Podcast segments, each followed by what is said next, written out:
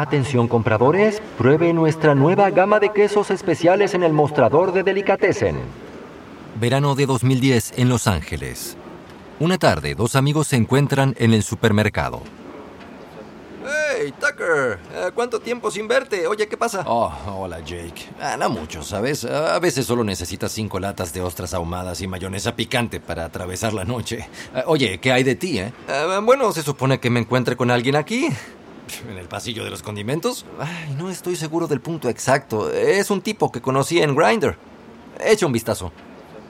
Jake le da su teléfono BlackBerry a Tucker.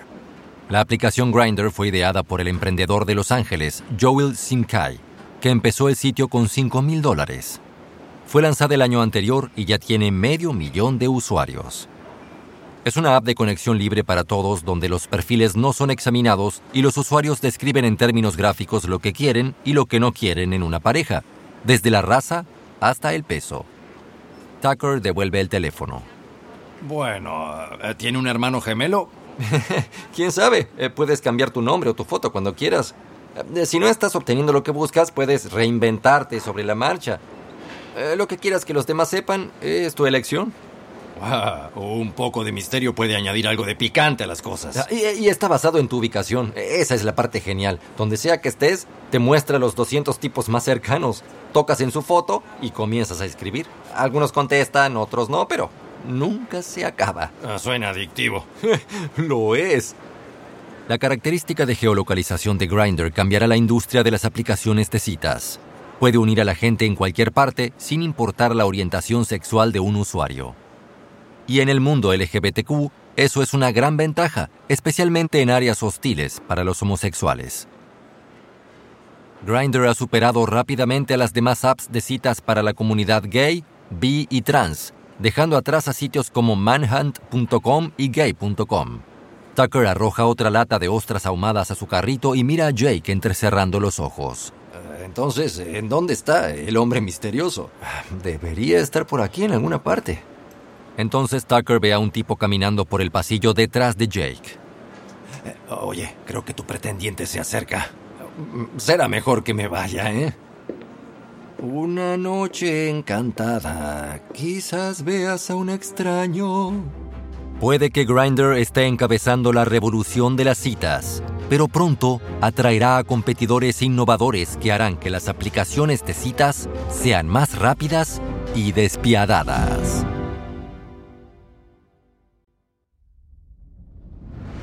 The Wondery. Soy Pedro Ruiz y esto es Guerras de Negocios.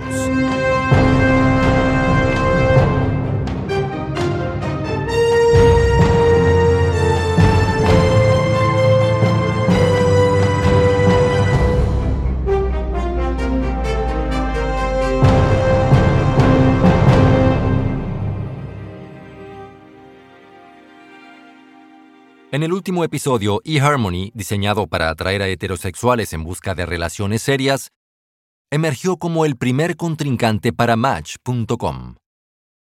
Pero luego de que un hombre homosexual los demandara por discriminación y ganara, la compañía lanzó un sitio para usuarios gays también.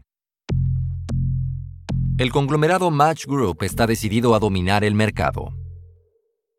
Pero mientras la industria salta de las computadoras a los dispositivos móviles, las cosas se dirigen a un territorio desconocido. Pronto habrá una ola de aplicaciones innovadoras que atraerán a una nueva generación de usuarios, personas con intereses, necesidades y periodos de atención cambiantes. Y teléfonos llenos de notificaciones de aplicaciones altamente adictivas. Este es el episodio 3, Deslizando hacia la Revolución.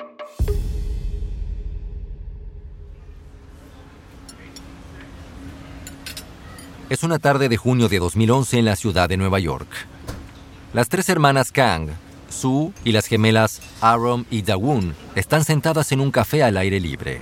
La calle está muy bulliciosa, pero las hermanas están concentradas en su proyecto, crear una aplicación de citas a la que llamarán Coffee Meets Bagel. Dawoon abre la conversación. Ok, chicas, las citas en línea apestan. Eh, comencemos con eso, ¿cierto, Sue? Sue es la única hermana que ha probado las citas en línea. No fue una buena experiencia. Muy cierto. Eh, se trata simplemente de navegar y buscar eternamente y le das acceso a tu información y tus fotos a completos extraños. Arum niega con la cabeza ante la idea. Para una mujer eso es simplemente aterrador. Su asiente. Sí, las mujeres reciben cientos de solicitudes y los hombres se frustran porque no obtienen respuestas. En este punto los sitios de citas están dirigidos exclusivamente por hombres y el 65% de los usuarios son hombres. Las hermanas, con experiencia en negocios y marketing de marca, quieren crear un sitio dirigido a mujeres millennials. Y reinventar las citas en línea no es su única motivación. Todas están solteras. Arum traga su café, ansiosa por hablar. Ah, debemos enfocarnos en crear una conexión auténtica para la gente sin que tenga que pasar horas respondiendo cientos de preguntas tontas como en eHarmony. Su asiente con fervor. Sí, debe ser cómodo, fácil y divertido usarla. Nadie en el mercado parece entender cómo quieren tener citas las mujeres. Jawun levanta su vaso de agua para animar a sus hermanas. Y a donde vayan las mujeres, los hombres las seguirán. Coffee Meets Bagel se lanza en abril de 2012. Es el primer sitio de citas creado y operado por mujeres. Y mientras que Grindr se trataba de velocidad y encuentros, el concepto de las Kang es una versión más lenta, sin deslizar y sin encuentros. Se pone de moda. En cinco años, el sitio se atribuye más de 2.500 millones de presentaciones y 70.000 parejas exitosas. Pero Coffee Meets Bagel no es el único debut revolucionario del año. Es febrero de 2012 sean Rad y Justin Matin son mejores amigos. Estos emprendedores de la tecnología de 25 años son apuestos y populares. Provienen del mismo origen persa judío y se conocen desde que tenían 14 años. En la Universidad del Sur de California ambos comenzaron compañías de Internet. Comparten muchas ideas y han estado hablando sobre crear algún tipo de proyecto juntos. Con todos los chismes sobre citas que oyeron en la universidad, una app de citas parece el destino. Rad va a la oficina de Machin al oeste de Los Ángeles para hablar de su estrategia. No es nada lujoso, algunos sofás y un par de escritorios, casi parece una fraternidad. Hay pistolas de dardos y un ligero olor a pizza vieja. ¡Hey! Hola, Justin. Sean, Hey, hola amigo. Eh, ¿Qué es lo primero que tienes en mente? Eh, pienso que debemos hacer que esta app sea muy simple. Eh, pero piénsalo, ¿qué quiere la gente realmente? Que sea rápido, como todo lo demás en tu teléfono. Divertirse. esa es la cuestión, divertirse. Y solo para teléfonos. ¿Quién usa computadoras de escritorio? Ah, pero con muchas fotos. Rad se inclina hacia adelante y mira a Martina a los ojos. oye, ¿viste cómo la gente se mira en un bar, verdad? Eh, eh, los ves escanear la habitación como sí, no, sí, no. Sí, quién es sexy y quién no. Exacto, esa será nuestra plataforma, ¿oíste? Esto no debería ser para perdedores que no pueden conseguir una cita, sino para gente que quiere citas mejores. El dúo decide que la aplicación incluirá la información pública del usuario en Facebook. Y como en la app de citas Gay Grinder, los posibles emparejamientos se localizan a través del geoetiquetado. En sus comienzos, la función destacada de la aplicación es que no puede ser rechazado, o al menos no lo sabrás. Ambos usuarios deben decidir que están interesados basados en la apariencia y la mínima información tomada de Facebook antes de que empiece el chat. Es un concepto tentador, pero no es nada comparado con una innovación que está a la vuelta de la esquina. En marzo, Rad y Matin contratan al programador Jonathan Badin para desarrollar la aplicación. En su fase de prototipo se llama Matchbox, pero suena demasiado similar a Match.com, por lo que deciden conservar el logo de una llama, pero cambiar el nombre. Lo llaman Tinder. Rad y Matin envían spam a sus contactos para promocionar el sitio, y Matin envía mensajes de texto a veinteañeros, modelos y celebridades de la élite social. La publicidad de guerrilla funciona. Casi todos los contactados se registran de inmediato. En mayo, Rad y Matin contratan a una representante de ventas de 22 años llamada Whitney Wolf. Es una rubia y vivaz hermana de la fraternidad de la Universidad Metodista del Sur, de Dallas. Wolf es dinamita en su trabajo y pronto asciende a vicepresidente de marketing. Tendrá un gran impacto en Tinder y el mundo de las aplicaciones, uno que nadie podría haber predicho. Es una tarde soleada de septiembre del 2012 al oeste de Los Ángeles. La fiesta oficial de lanzamiento de Tinder tendrá lugar en la lujosa casa de los padres de Matin. La aplicación ya tiene un par de miles de usuarios sexys e influyentes a bordo. Ahora está a punto de debutar entre los estudiantes de la Universidad del Sur de California. Matin y Rad contratan autobuses de fiesta para trasladar a los estudiantes a la casa, pero hay una trampa. Hola a todos, bienvenidos a la fiesta. Un estudiante señala una pancarta con una sola palabra sobre la puerta principal. Ah, oigan, eh, ¿qué es Tinder? Ah, me alegra que preguntes. Es nuestra nueva app de citas que va a cambiar sus vidas. ¿Cómo? Ah, solo hay una forma de averiguarlo. Descárguenla. Y, también es la única forma de entrar a la fiesta. Muéstrenle sus teléfonos al portero, tomen un trago y salten a la piscina. Es un plan ingenioso y funciona. 500 estudiantes se registran. Al día siguiente comienzan a emparejarse entre sí. Pronto, Tinder es un éxito en la USC. El equipo de Tinder corre la voz en otras universidades conduciendo a los campus de todo el sur de California. La promueven en fiestas, en bares, conciertos y en cualquier otro lugar donde los estudiantes pasen el rato. Es el mismo plan que usó Facebook, comenzar por las universidades. La reacción es instantánea y gigantesca entre los jóvenes. La inmensa mayoría de los miembros tienen entre 18 y 24. Tinder es solo para teléfonos, a diferencia de los sitios más viejos como Match y Harmony, Manhunt y OkCupid, que fueron lanzados como sitios web para computadoras. La fiesta virtual se está desarrollando tal y como lo planearon Rad y Matin. Pero el programador Jonathan Badin no está satisfecho. De la forma en que diseñó la aplicación, las posibles citas aparecen como una pila de cartas que se voltean con un botón quiere modernizar el aspecto de la aplicación y hacer la interfaz de usuario más fluida, pero no logra hallar una forma que le agrade. Una mañana a finales de 2012, Badin se está dando una ducha caliente. Algunos cantan mientras se bañan, pero Badin habla consigo mismo. Esta maldita aplicación todavía se siente tan torpe. Mover las cartas con botones es eh, prácticamente anticuado. Cierra el grifo y sale mirándose al espejo. Desde ciertos ángulos tiene cierto parecido a Ben Affleck, pero solo se ve vapor en el espejo. Diablos, olvidé encender el extractor. Antes de que el vapor se vaya, Badin desempaña el espejo con la mano. Ahí está su rostro pero en unos segundos el vapor regresa. Pasa su mano por el espejo hacia el otro lado. Otra vez, ahí está su rostro. Se mira a sí mismo y comienza a sonreír. ¡Oh, Dios mío! ¡Eso es! Jonathan Badin acaba de inventar el deslizamiento. Se viste y se dirige directamente a la oficina. Su mente va a toda prisa. Es exactamente lo que él y Sean Rad solían hablar. Algo que haría que su aplicación fuera tan divertida que conseguir una cita no importaría. Es la última pieza del rompecabezas. Desliza a la izquierda si pasas o a la derecha si estás interesado. Eso convertirá a la aplicación en una experiencia similar a un juego que, para muchos, se volverá una adicción. Poco más de un año después de la fiesta de lanzamiento, Tinder afirma haber ganado más de 500 millones de encuentros. Los usuarios deslizan 450 millones de veces por día. Esto cambiará el mundo de las apps de citas y hará ricos a sus fundadores. Tinder continúa esparciendo su versión del romance entre los millennials por todo el país, y para fines de 2012 el amor también florece en la sede de Tinder. El fundador Justin Matin y la vicepresidente de marketing Whitney Wolf comienzan a salir. Pronto se vuelve algo serio. Van juntos a las universidades para promover la app. Él se ocupa de las fraternidades y ella de las hermandades.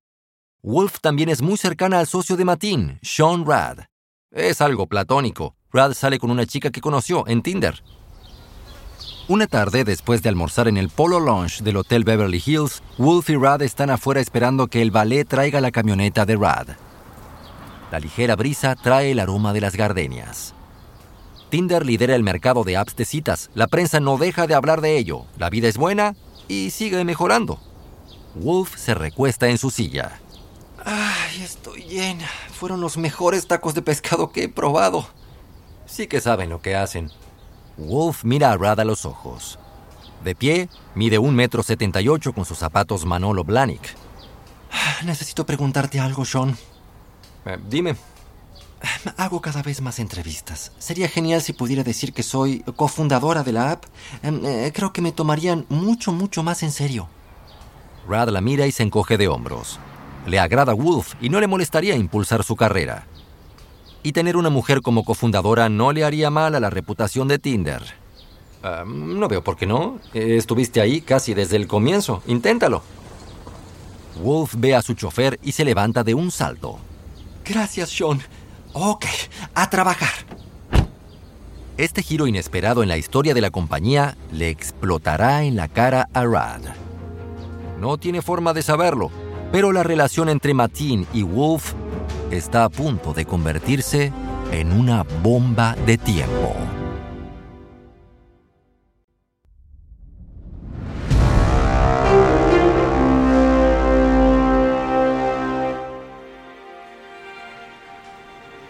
Principios de 2013. En las oficinas de Tinder en Los Ángeles, Jonathan Badin está desplomado en un sofá leyendo una copia de Harper's Bazaar. Está leyendo un perfil de Whitney Wolf y frunciendo el ceño. Es inusual. Badin no suele mostrar sus emociones. Un empleado nota su expresión. Eh, Jonathan, ¿estás bien? Badin niega lentamente con la cabeza. ¿Leíste esta entrevista que hizo Whitney? No, pero ha sido el centro de atención últimamente. Lo sé. Ah, aquí dice que es la mujer que inventó Tinder. Estás bromeando. Eso quisiera. ¿Puedes creerlo? Yo estuve aquí desde el comienzo y apenas me mencionan en la historia. Ella no inventó nada. Es una locura. Eh, ¿Y qué vas a hacer? Badin tira la revista a un lado y recuesta su cabeza en el sofá. No lo sé, pero esto no está bien. No es el único que nota las polémicas afirmaciones sobre Wolf. Hay otros que estaban a bordo antes de que ella llegara y no reciben este tipo de crédito.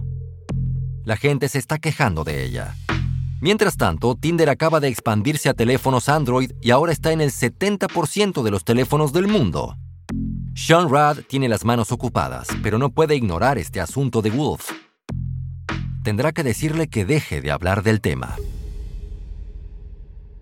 En febrero de 2013 se lanza una aplicación cuyo eslogan parece un suicidio de mercado.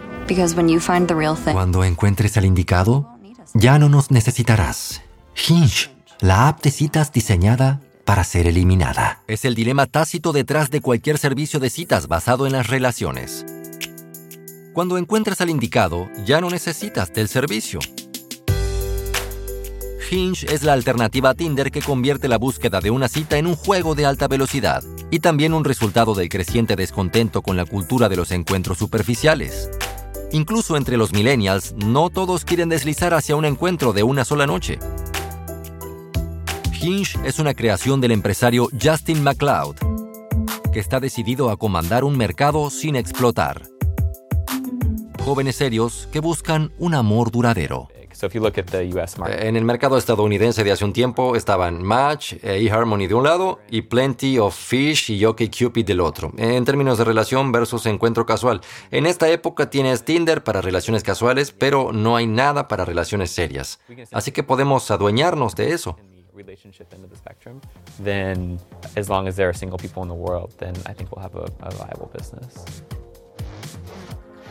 Hinge es una versión hipster de eHarmony que busca el amor, pero toma prestadas algunas funciones de Tinder, la geolocalización y la conexión con Facebook. Hinge solo empareja usuarios con amigos de amigos. Es acogedor, casi anticuado. La forma en que la gente se conocía antes de las computadoras.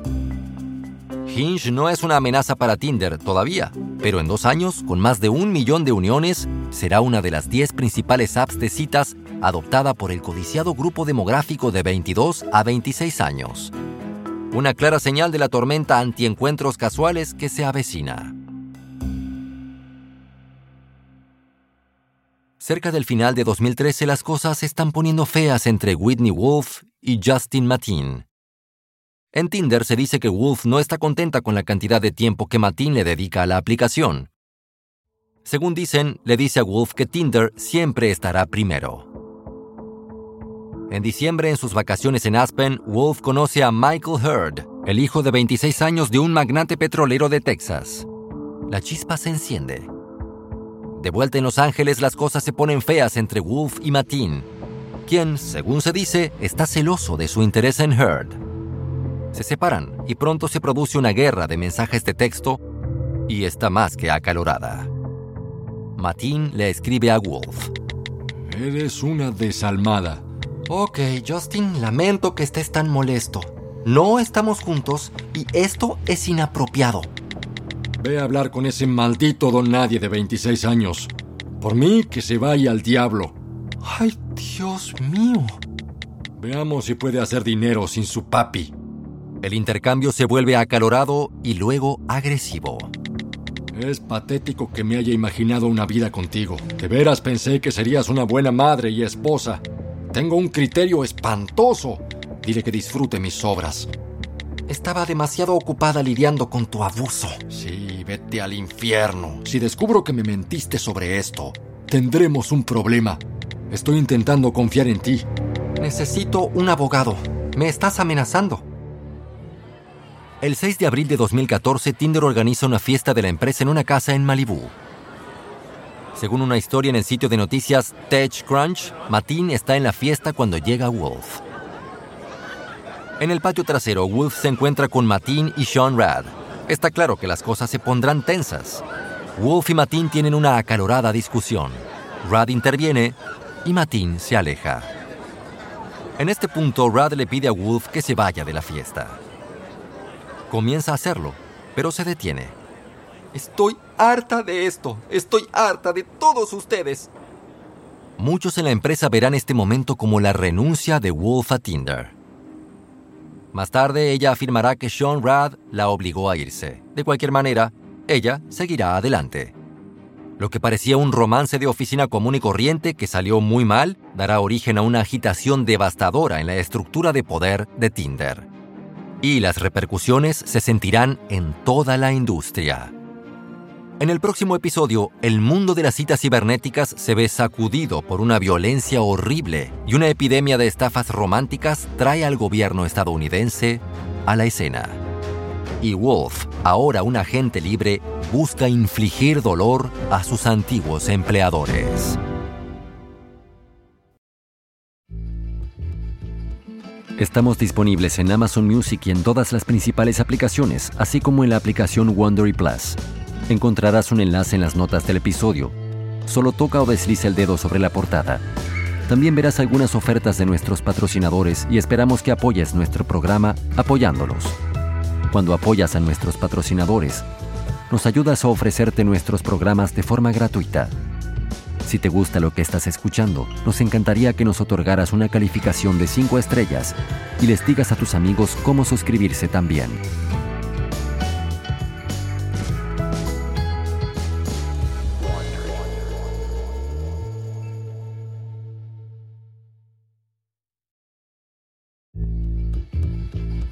The Wondery, este es el episodio 3 de Apps de Liga en Guerra, de Guerras de Negocios. Un comentario sobre lo que has estado escuchando. No siempre podemos saber exactamente qué se dijo. Esas escenas son dramatizaciones basadas en nuestra investigación. Soy su anfitrión, Pedro Ruiz. Peter Gilstrap escribió esta historia. Karen Lowe y Carlota Aparicio son nuestras productoras. Editado y producido por Emily Frost. Diseño de sonido por Kyle Randall. Nuestros productores ejecutivos son Jessica Radburn, Jenny Lower Beckman y Marshall Louis creado por Hernán López para Wondery.